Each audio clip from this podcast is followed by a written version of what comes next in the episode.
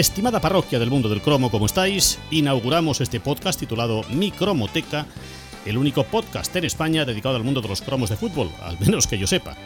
En puertas ya, a pocos días de la primera jornada de la Liga 2019-2020, que nos trae tres semanas antes de su inicio y como cada año, la colección de cromos de fútbol de la Liga, los cromos de Panini.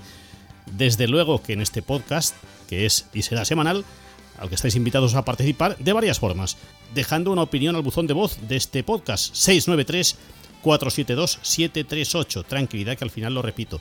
Dejar una opinión más allá de lo que os parece el podcast, una opinión de la colección de este año, de algún cromo en concreto, de algunos que os falten. Puede ser esto un mercado donde se intercambien cromos, se intercambiarán seguro ideas, podéis dejar opiniones de colecciones de años anteriores. Si por ejemplo tenéis alguna historia particular o personal o si pensáis que vuestro relato puede interesar por su curiosidad, pues cada año el primer equipo que acabo siempre es el Celta. Jamás acabé una colección y siempre me faltó un fichaje. ¡Pam! Sergi, el día que hagas una tertulia por medio de Skype, que la haremos, eh, me apunto. Perfecto. Sergi, que no ha empezado la liga y ya he acabado la colección. Llámame si quieres. Perfecto, tienes un caso.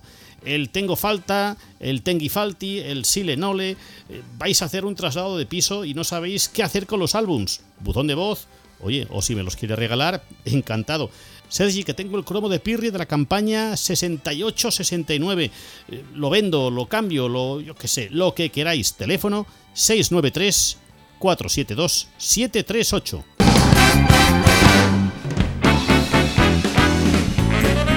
Bueno, pues para conocer un poquito más o mucho más de algunos de los pormenores de la colección, lo mejor es hablar con un buen amigo, Juan Pedro Martínez, director de fútbol de Panini España y además antepenúltimo director de la revista Don Balón, cargo al que sucedió un servidor. ¿Qué tal, Juan Pedro? ¿Cómo estás? Muy bien, aquí encantado de saludarte y trabajando pues en las colecciones del fútbol de cada verano. Está la cosa muy caliente, muy caliente, de hecho ya casi, casi a punto de salir. Sí, estamos prácticamente en el transcurso de esta semana, ya saldrá la colección de esta nueva temporada, sí, sí. Vamos a hablar de cuatro numeritos. ¿De cuántos cromos se compone la colección? Bueno, la colección, como todos los coleccionistas eh, sabéis, se va actualizando en diferentes ediciones, ¿no? Porque la hacemos en paralelo al, al transcurso del mercado, ¿no? Mm. Entonces, em, las colecciones estas suelen acabar cada año entre 550 y 575 cromos diferentes. Mm. Pero ahora lo que sí que puedo decir es que la tirada inicial ha salido con 420 cromos diferentes. Bien, bien. Y se van incorporando en función de los fichajes. Correcto, pues, del- luego hacemos tres ediciones más o cuatro, depende de las circunstancias, que se van incorporando pues, los nuevos cromos con todos los, los nuevos jugadores que van llegando. ¿no? ¿Cuántos cromos hay por equipo? Bueno, el álbum, el álbum tiene 16 espacios para cada equipo, pero también los, los grandes coleccionistas sabéis que hay los famosos Los, colocas, los sí, sí. ¿eh?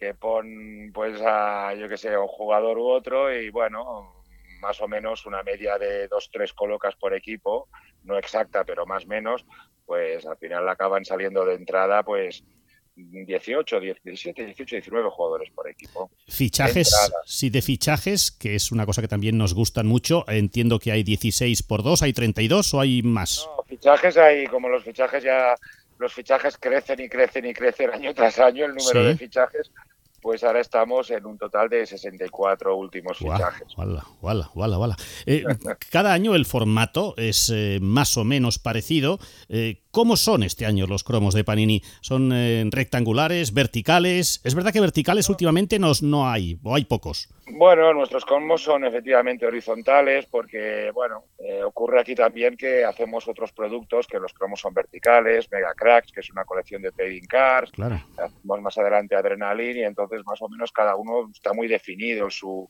su estructura, ¿no? Entonces los cromos de este, pues más o menos este año sostienen la estructura horizontal de siempre, con la foto en busto, en acción, con los pequeños datitos básicos, la ficha técnica básica.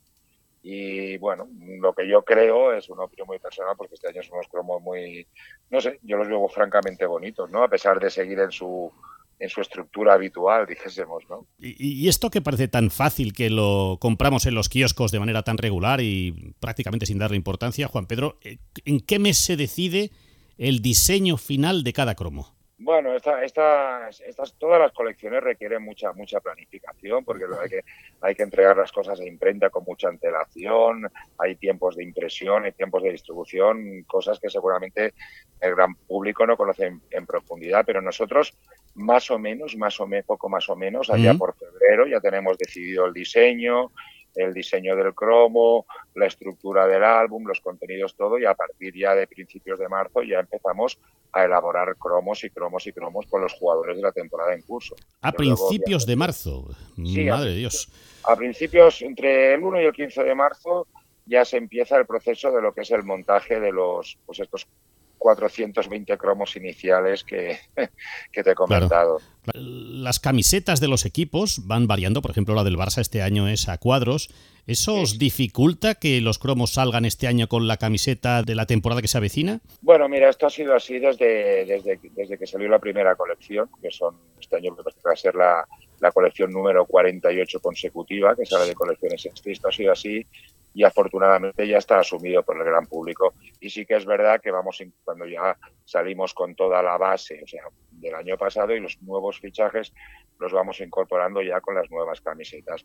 Como bien dices, como tú bien dices, en algunos casos, pues el cambio de camiseta no, no es tan obvio, no es tan bien en otras ocasiones, como es, por ejemplo, el Real Madrid, pues cambia las rayitas y tal, pero tiene, y a veces pasa, como está en el caso del Barça, pues que es un cambio brutal y que se hace evidente. Pero bueno, te repito, está, está asumido por, por el gran público, porque es que si, si empezásemos a hacer la colección ahora cuando empieza la pretemporada, sería totalmente inviable salir ahora en verano. Claro, claro, claro. Tendrían que salir en, en diciembre. ¿En Italia creo que salen en diciembre o no?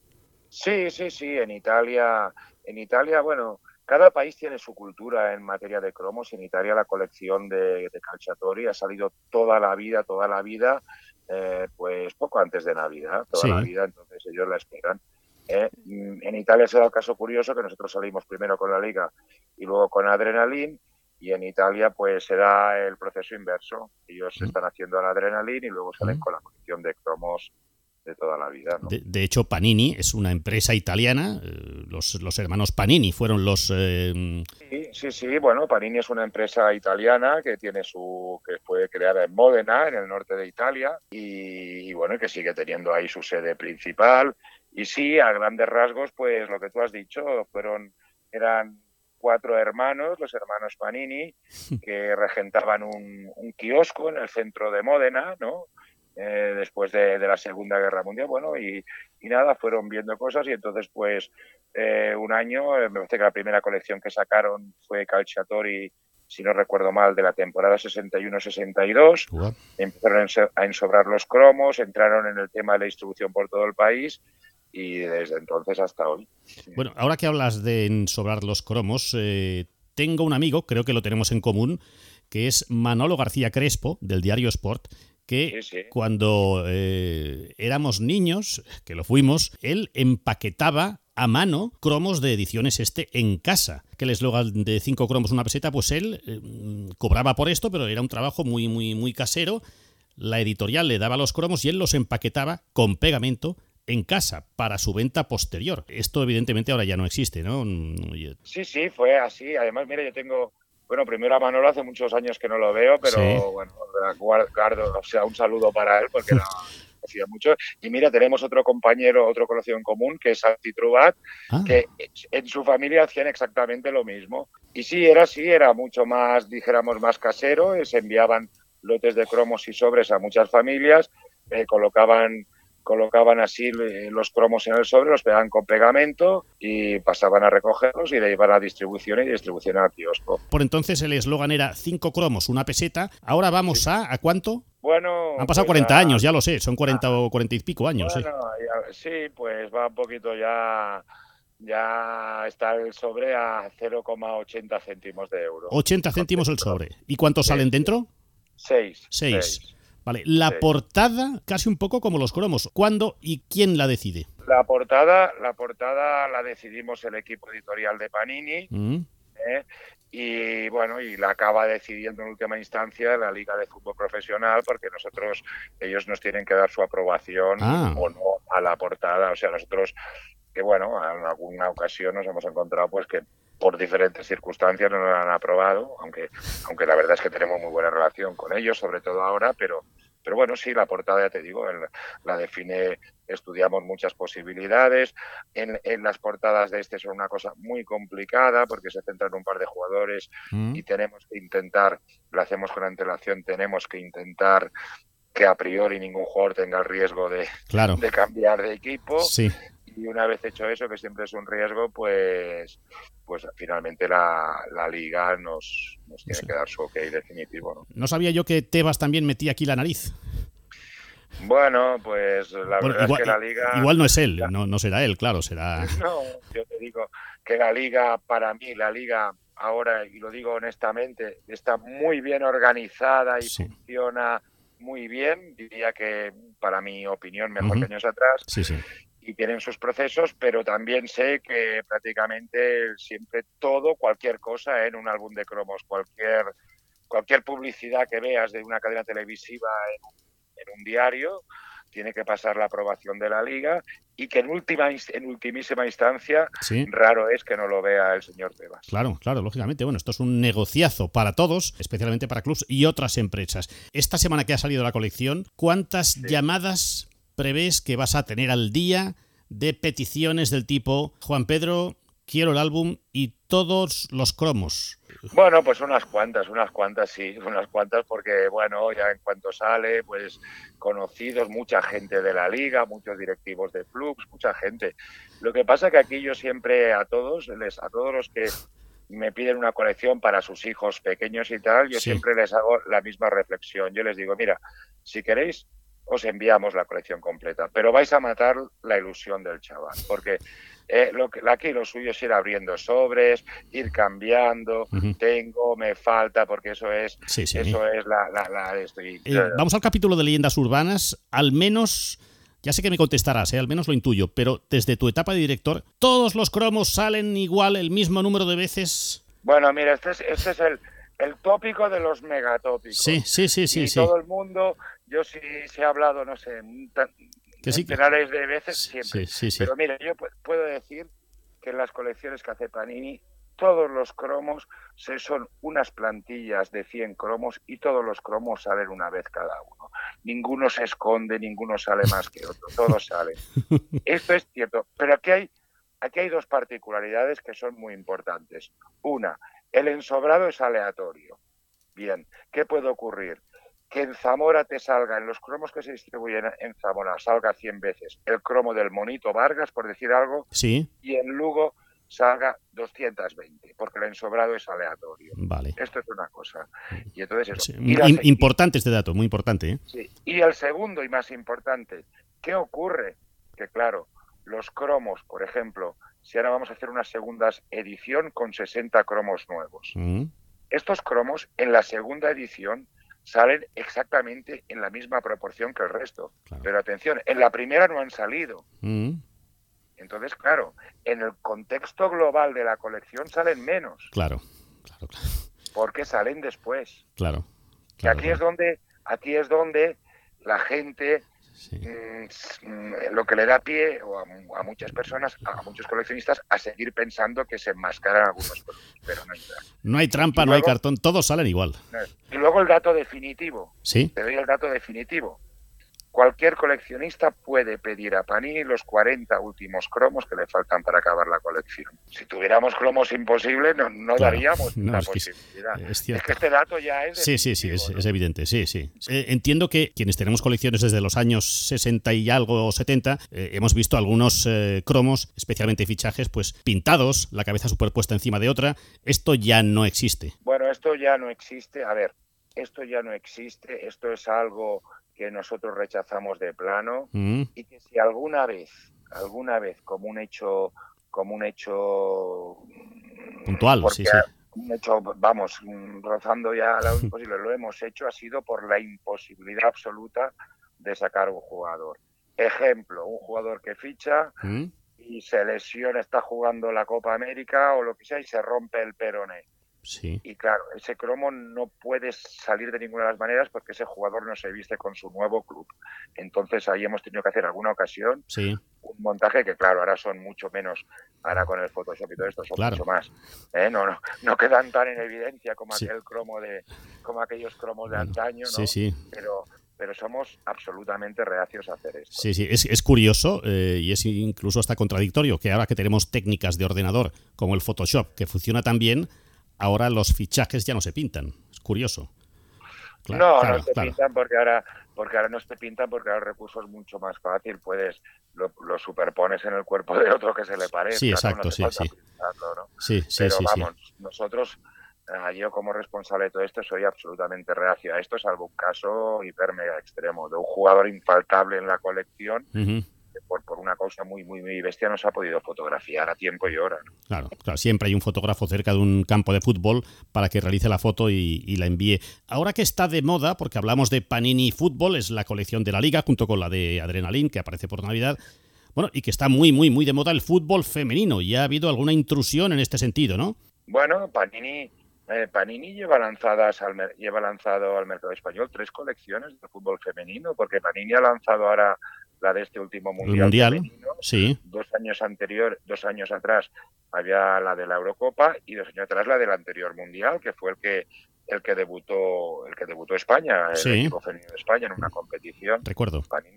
Y además esto ya es un hecho más aislado hace ya muchos años diría que ah, sobre 2003 4 en la colección de Mega Cracks que es una colección de trading cards Mm, también salieron cromos de todos los equipos de la liga femenina de ese año cromos individuales la formación del Sí. equipo y tal o sea que ya ya tenemos una, una cierta un cierto bagaje en el, en el mundo del cromo femenino Entiendo que de la liga femenina todavía, todavía igual no hay mercado. Bueno, esto, eh, la liga femenina, la liga femenina ha tenido, bueno, todos los que seguimos el fútbol sabemos que ha tenido eh, un, un problema que era mm, una definición de quién era el propietario de la competición, Exacto, sí. eh, que se acaba de, que se acaba de definir. Sí. eh. Eh, ahora, ahora seguramente que ahora pues, ha quedado claro que la Federación, La Federación. Española de Fútbol es la que tiene eh, los derechos de la competición, pues, pues seguramente seguramente hablaremos y, y veremos, ¿no? No sé, es una posibilidad, es una posibilidad que, que está ahí, que Panini pues, pues la tiene que estudiar. Eh, yo guardo una colección de cromos de segunda división del año 94-95. No sé si fue la única, pero hay posibilidades de relanzar. eh, Ahora, pues ahora mismo la verdad es que nos lo planteamos. Debo decirte que esa colección de esa temporada que has descrito, que, Sí. que además eran unos cromos muy bonitos, pues pues, sí. Pues en el contexto de este no, no funcionó nada. No Ya. funcionó nada. Aunque es verdad que estamos hablando de veintitantos años. Sí. 24, sí. 24. En- ahora mismo, ahora mismo no es una posibilidad ahora mismo. Eh, mm, me hablaste un día que en Brasil, con motivo del anterior mundial, o hace dos mundiales, se vendieron, no sé si me dijiste, como 8 millones de sobres. Bueno, que es una barbaridad. No sé, No, no, 8 millones, no, más de 400 millones de sobres. perdona, 400 millones de sobres en Brasil. Sí, en Brasil se vendieron. Brasil, por ejemplo, las colecciones de, de Sudamérica, el mundial es una locura, es una, una devoción de, de todo el mundo. Bueno, hace unos años salieron, en, creo que fue en el anterior mundial que se jugó en Brasil, salió una imagen en, la, en el Congreso o en la Cámara de Diputados que había unos dos diputados allí cambiándose cromos por bajo mano.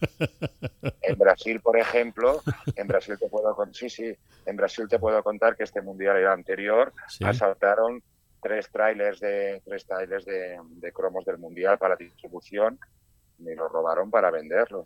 Sí, sí. Madre, y, y- y- sí. y- y- Ahí es una locura, pero bueno, Brasil porque porque es muy grande y tiene mucha población, pero en Sudamérica en general es una locura la colección del mundial. Es algo, no sé, es como como infaltable. Este año, este año que por ejemplo sé que volvió Perú al mundial, que no Sí. había vuelto a jugar desde el mundial de España, claro. y no sé decirte la cifra, pero también unas cantidades, pero brutales, no como las de Brasil, porque claro, la población es menor, pero brutales, sí, sí. ¿Colecciones como las de la Liga se venden en Brasil, en países latinoamericanos? Bueno, nosotros sí que tenemos, hacemos una, nosotros, bueno, hacemos una colección, eh, dijéramos que no es la misma, que no es la misma de, de aquí de colecciones este, una colección ya más que más o menos está lista para noviembre, ya un poquito más más ya de busto, otra cosa, y hacemos una colección especial que se distribuye pues en, en muchísimos países de, de, Sudamérica, incluso este año también hemos entrado en el mercado de China, aunque es muy complicado, si hacemos una colección para ISIS de la liga. Madre Dios. Y acabamos, hablamos de fútbol, pero también habéis sacado, esto yo lo he visto yo en unos grandes almacenes, en el corte inglés hace poco, una colección de Fortnite. Sí, sí, bueno, es que Panini, Panini el fútbol es una parte, pero luego tiene lo que dijéramos, lo que se puede llamar como eh, todo el sector de animación, ¿no? Y entonces eh, Panini saca colecciones de, bueno, de todas, de todas las licencias que cree interesantes y Fortnite evidentemente lo era, e incluso crea, por ejemplo, Panini sus propios productos. Por ejemplo, Panini ha creado una colección se llama Fantasy Riders, que es, mm. eh, no sé cómo decir, porque yo llevo el fútbol, pero bueno, como de, tribus urbanas y, guerreras y cosas así, y ha tenido mucho éxito. ¿no? Claro, hay otro, y bueno, y infantil, LOL, no sé, LOL, que es una, una licencia así para niños, bueno, más femenina, ha sido una de una niña y tal, pues y también ha tenido mucho éxito recientemente, o sea que que aquí pues hay el fútbol eh, sigue siendo un, bastión importante a las de fútbol, pero hay otras muchas cosas que, también funcionan. Bueno, Juan Pedro, ha sido un placer hablar contigo. Estaremos pendientes ya, de hecho ya lo estamos, del kiosco para recibir los primeros sobres, los primeros cromos de este álbum de la liga, como pasa el tiempo, 2019-2020. Un fuerte abrazo, Juan Pedro Martínez, que es director de fútbol, de fútbol de Panini España. Hasta ahora, gracias, Juan Pedro. Muy bien, Sergio, un abrazo, ha sido un placer.